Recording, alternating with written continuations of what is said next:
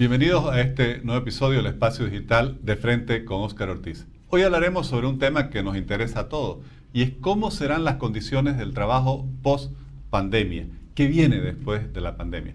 Hablaremos con Aldana Fernández de Córdoba, quien es psicóloga con maestría en administración de empresas y además la gerente general de Great Place to Work, una organización internacional que se dedica a evaluar el clima organizacional de las principales empresas a nivel internacional. Aldana, muchas gracias por aceptar esta invitación. Gracias, Oscar. Feliz de estar en tu programa. Gracias por la contribución también que estás haciendo con todas las temáticas que, que conversás en este espacio. Así que feliz de estar acá.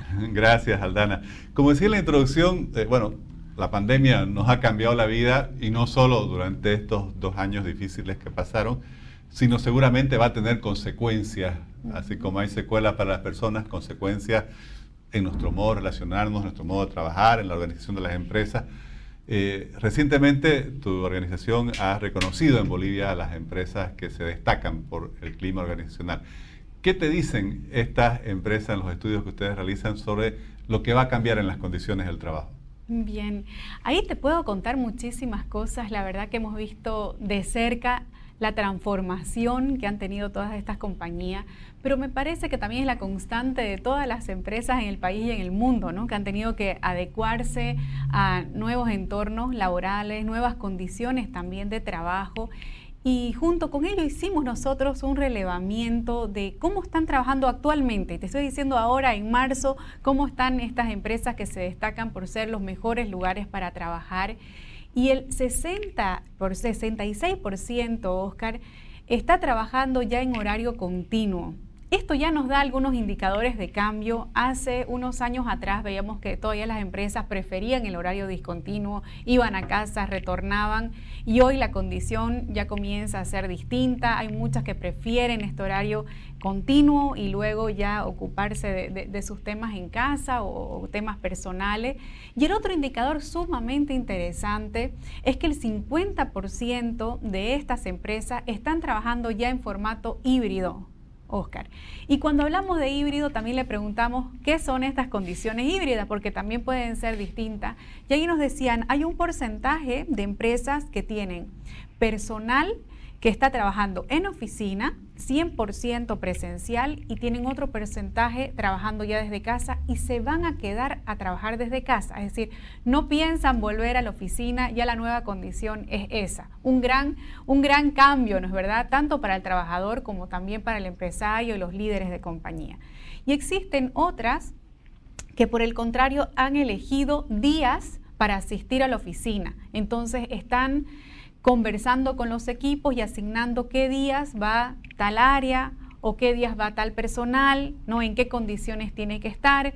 Incluso migran a unas condiciones laborales distintas en el tema de infraestructura. Vemos que también ha habido cambio en ese sentido, eh, Oscar, porque claro, si tienes menos gente en oficina, de repente no necesitas un espacio tan grande, entonces tienes como cowork dentro de las oficinas para compartir los espacios y luego tienes un 44% de estas empresas que están trabajando 100% presencial.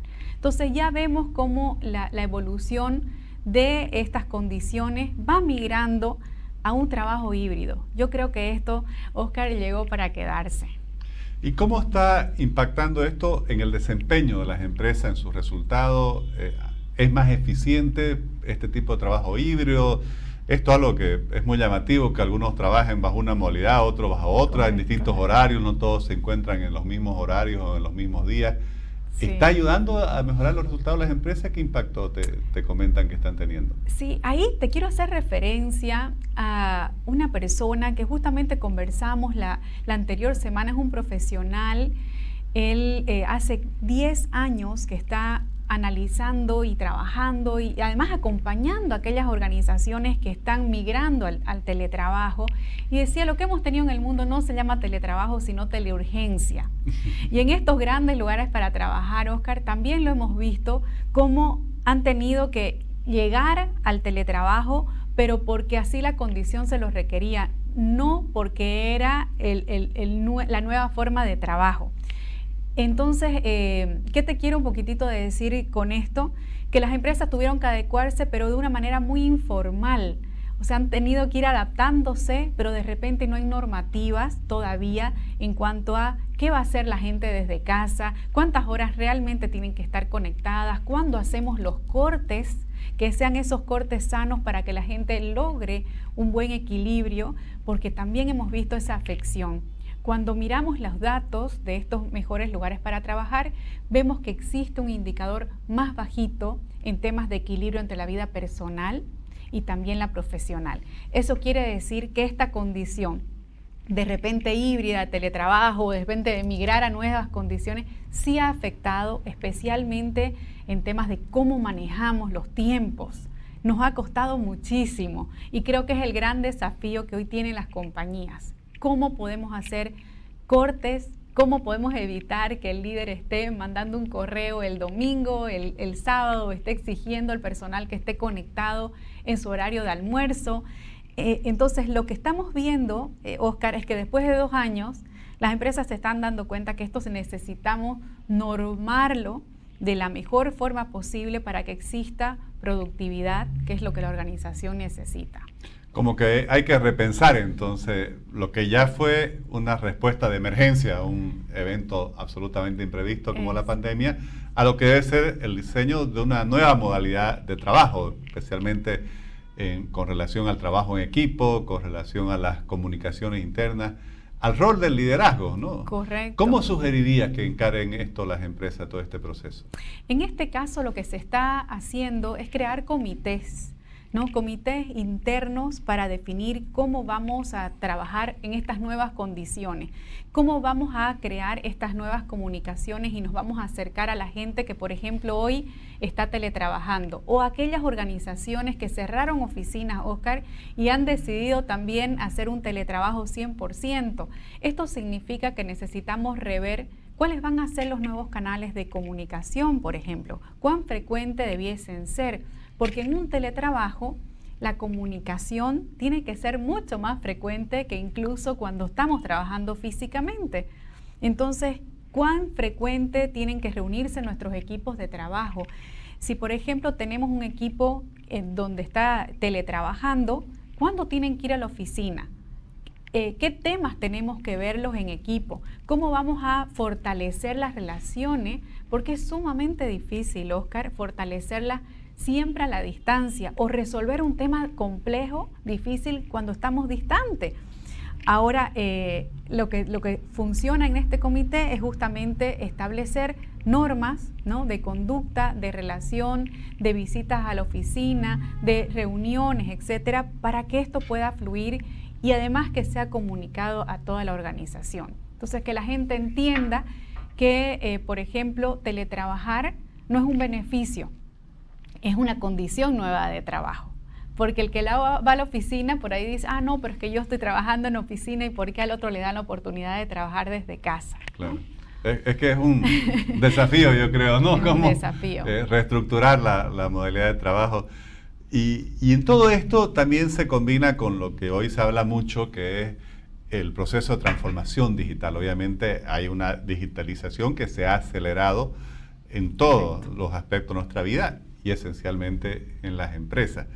Eh, hace poco conversábamos en este espacio con la country manager de Microsoft en Bolivia, Paula Vergara, y ella decía, transformación digital eh, no es solo el software, eh, no es solo las plataformas, en fin, sino esencialmente las personas.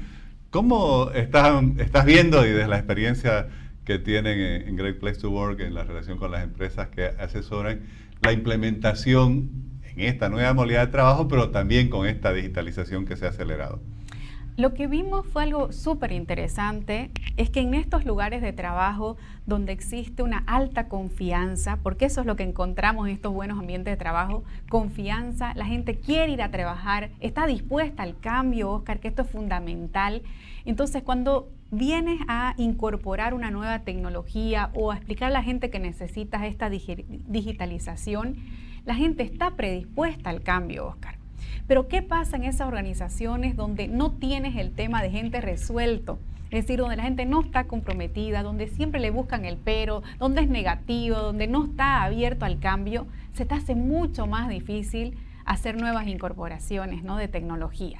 Entonces, lo primero que tenemos que hacer es trabajar especialmente con ese mindset, ¿no? con esa, la mentalidad de la gente para lograr esa conexión con la organización, con su líder y a partir de esa conexión, Oscar, la disposición de aprender cosas nuevas.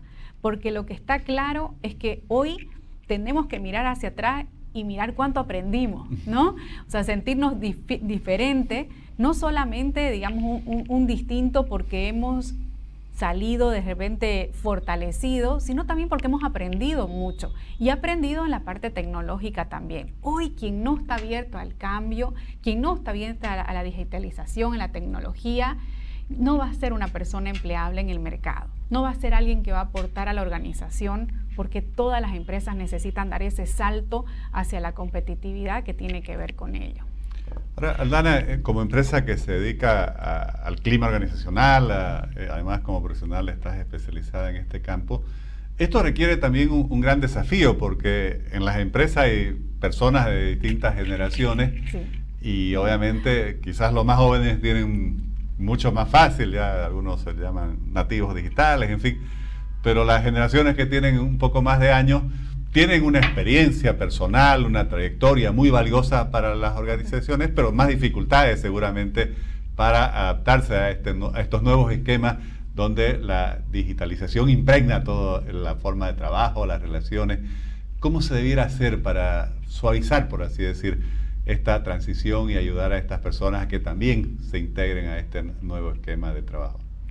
Lo cierto es que cada generación tiene sus características particulares, Oscar, ¿no? Y unas tienen muchas cosas a favor y otras que de repente son sus desventajas.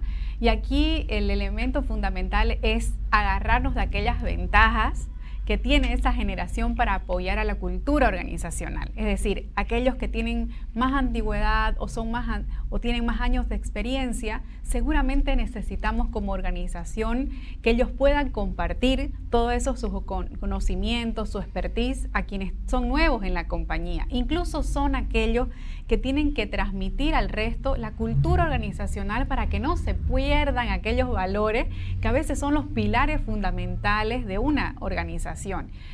Y aquellos que son más nuevos, que de repente tienen más facilidad, se pueden volver también maestros de aquellos que tienen más edad, ¿no es verdad? Maestros, ¿por qué no? ¿Por qué no unir justamente estas, estas edades para aprovechar todas las ventajas que tienen cada una de ellas y trabajar en equipo? Porque si no limamos también los estereotipos, Oscar, no podemos trabajar eh, como, como necesitamos. O sea, los, grandes a veces dicen, no, es que los jóvenes no están comprometidos, no les cuesta ponerse la camiseta de la empresa, en cualquier momento nos dejan, entonces no podemos confiar en ello. Y los más jóvenes dicen, no, pero es que los más adultos se, se oponen a todo, no nos escuchan las ideas ¿no? que tenemos. Entonces, de alguna forma, necesitamos comenzar a sacarnos todo ello para tener una comunicación que aporte también un trabajo más colaborativo. ¿no? La diversidad, Oscar, trae excelentes resultados en las empresas. Mientras más diversa es la organización, más productiva se vuelve, más fácil va a resolver problemas y mejor soluciones va a poder darles también a los clientes. Porque los clientes son diversos, Oscar, ¿no? En general, todas las organizaciones tenemos clientes diversos, entonces mientras más diversa es tu empresa, más posibilidades también tenés de dar un mejor servicio. Aldana, si tuvieras que sintetizar eh, ¿Cuáles son los principales desafíos entonces que tienen las organizaciones con este proceso que está cambiando las condiciones de trabajo hacia el futuro para adaptarse a estas nuevas modalidades, a estas nuevas circunstancias, pero al mismo tiempo elevar sus niveles de eficiencia, de productividad y mantener un clima organizacional positivo? Hay unos desafíos que toda organización tiene que centrar su atención este año. El primero te diría que es ocuparse del bienestar, de la salud física y mental, emocional del colaborador. La pandemia nos ha dicho de que somos seres humanos integrales, porque no es esto que no le habíamos sido antes, sino que realmente esto nos abrió los ojos y nos ha hecho pensar y, caer en la realidad de que tenemos también condiciones personales que nos afectan en lo laboral. Esto que uno decía, entras a la oficina y te olvidas lo que pasa en casa, sabemos que no es así y que peor todavía luego de la pandemia creerlo. Entonces el primer punto es enfocarnos en temas de bienestar integral del colaborador. Por otro lado, es indispensable desarrollar habilidades. Y en este caso, como vos estabas mencionando, habilidades que también nos permitan abrazar la tecnología, ¿no? Habilidades blandas, ¿no? Para poder ser mucho más empático, para desarrollar una comunicación asertiva. Hoy estamos hablando de lo que es upskilling y reskilling. Eso quiere decir que vamos a tener que capacitar a la gente en, para que sean, para que tengan todas las habilidades necesarias para hacer su trabajo, pero que también que estén predispuestos a acompañar cualquier desafío posterior. Necesitamos preparar al trabajador para lo que viene, Oscar, no esperar que venga ¿no? algún desarrollo para que nuestro personal esté listo. Entonces, ese es el otro, el otro gran elemento. Por otro lado, necesitamos hoy hacer, eh, poner un foco importante la productividad. Y ahí vos me estabas haciendo la pregunta, ¿es más productiva? Hoy las empresas no lo son, necesitamos medirlo para saberlo. Entonces, ¿cómo la organización hoy está midiendo la productividad? Es una pregunta que necesitamos replanteárnosla, Oscar, porque si no hay productividad, no van a haber buenos resultados de negocio o lo vamos a tener a muy largo, a muy largo alcance, ¿no es verdad? Entonces, ese vendría a ser otro punto eh, tremendamente importante. El otro es la generación de valor que le estemos dando al colaborador.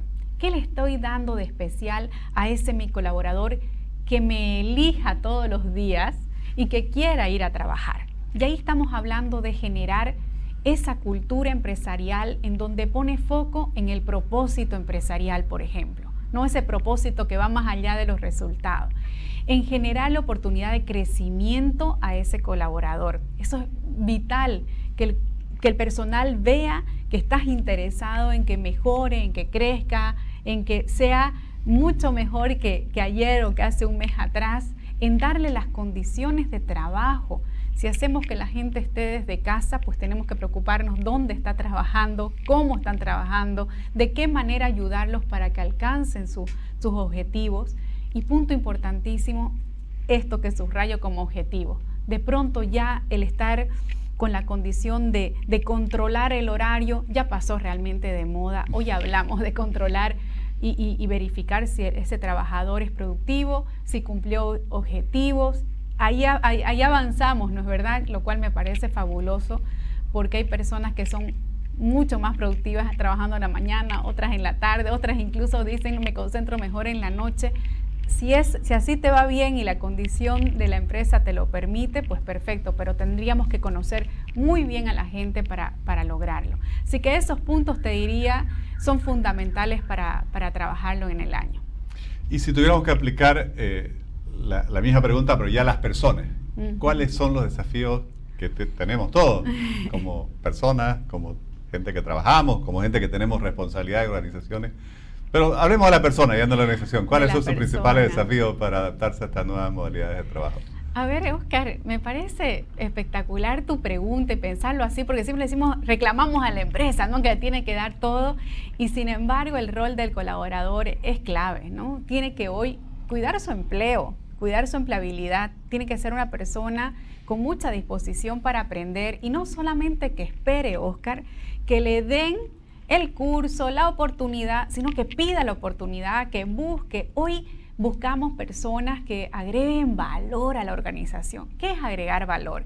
Es hacer que la organización gane más, es darle una excelente idea para ahorrar, por ejemplo, es, pensar en cómo mejorar un proceso para hacerlo más rápido, no es decir, bueno, busqué este, este curso de capacitación, hasta incluso lo tenemos gratis, ¿por qué no? Hasta, hasta Harvard está dando ¿no? cursos gratis. Entonces, decir, ¿por qué eh, no pensar en un trabajador altamente proactivo, Oscar? Ya no, no podemos nosotros estar sentados esperando que nos lleguen, que nos informen. Si no me informaron, tener la actitud de ir y buscar la información, pedir la información, participar. ¿Sabes qué, qué nos pasa a veces como, como empleados, Oscar?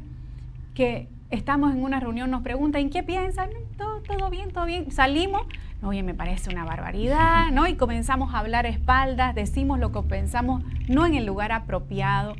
Hoy, hoy requerimos ese trabajador que agregue, ¿no? Que agregue valor, que sea propositivo, que sea proactivo, que mire a la organización como si fuera dueño, ¿no es verdad? Y que realmente hoy reme con, la empresa y que, y que sume. Claro, y, hoy como que hay una moneda con, con dos caras y es la necesidad de capacitación continua, permanente. ¿no? Ya no basta con tener una progresión, con tener una maestría durante los 30, 40 años de trabajo que pueda tener una persona, cada vez se va a hacer más corto el tiempo en el cual van a necesitar actualizarse. Y ahí, así como la empresa tiene que tener programas de capacitación continua a sus colaboradores, también los colaboradores tienen que tener esa ansia, esa, esa motivación, ese, ese, esfuerzo, porque es un sacrificio. De no conformarse con la formación que ya tienen. No, y a veces lo vemos, la empresa eh, tiene programas de capacitación y la gente no los toma. Bueno, algunos dicen no tengo tiempo para tomarlo, ¿no? Pero creo que cuando se vuelve una prioridad, Oscar, tu capacitación, vos encontrás el tiempo para hacerlo, ¿no? Eh, hay, hay, que organizarse y hay que saber que si yo no me actualizo, pues pierdo competitividad también, ¿no? Y, y, hoy hay mucho talento y no nos tenemos que olvidar que no solamente estamos compitiendo contra el boliviano hoy, ¿no? Estamos compitiendo con los profesionales del mundo, que las empresas hoy están contratando empleados de cualquier lugar del mundo. Entonces, ¿qué tengo yo para que ese, mi empleador, me elija también? Así como yo elijo mi empresa, que ese empleador me elija cada vez. Y para eso ese empleador va a estar mirando dentro y fuera del país. Entonces, hoy la, la exigencia es alta, ¿no? Pero, pero creo que tenemos las condiciones. Lo, que nos falta a veces es el deseo, ¿no? Y, realmente comprender de que estamos en el momento donde el, boliviano puede brillar, Oscar. Yo creo que el boliviano es, es brillante, ¿no? Eh, sí, falta que nos los creamos de repente, ¿no? Falta que exportemos también lo, que hacemos, que demos a conocer más lo, lo bueno que tenemos. Así que es cuestión de creérsela y, y realmente trabajar en, ser un buen profesional y un profesional de, de, talla mundial. Aldana, muchísimas gracias. Realmente una conversación muy interesante y un tema sobre el cual te vamos a estar invitando porque obviamente eh, en el trabajo al final es donde las personas, yo diría, pasan la mayor parte de, su día y de la semana y obviamente eh, donde encuentran satisfacciones, frustraciones que son que tienen mucho impacto eh, en la vida y en la sociedad individual y colectivamente. Muchas gracias. Gracias, Oscar. Gracias.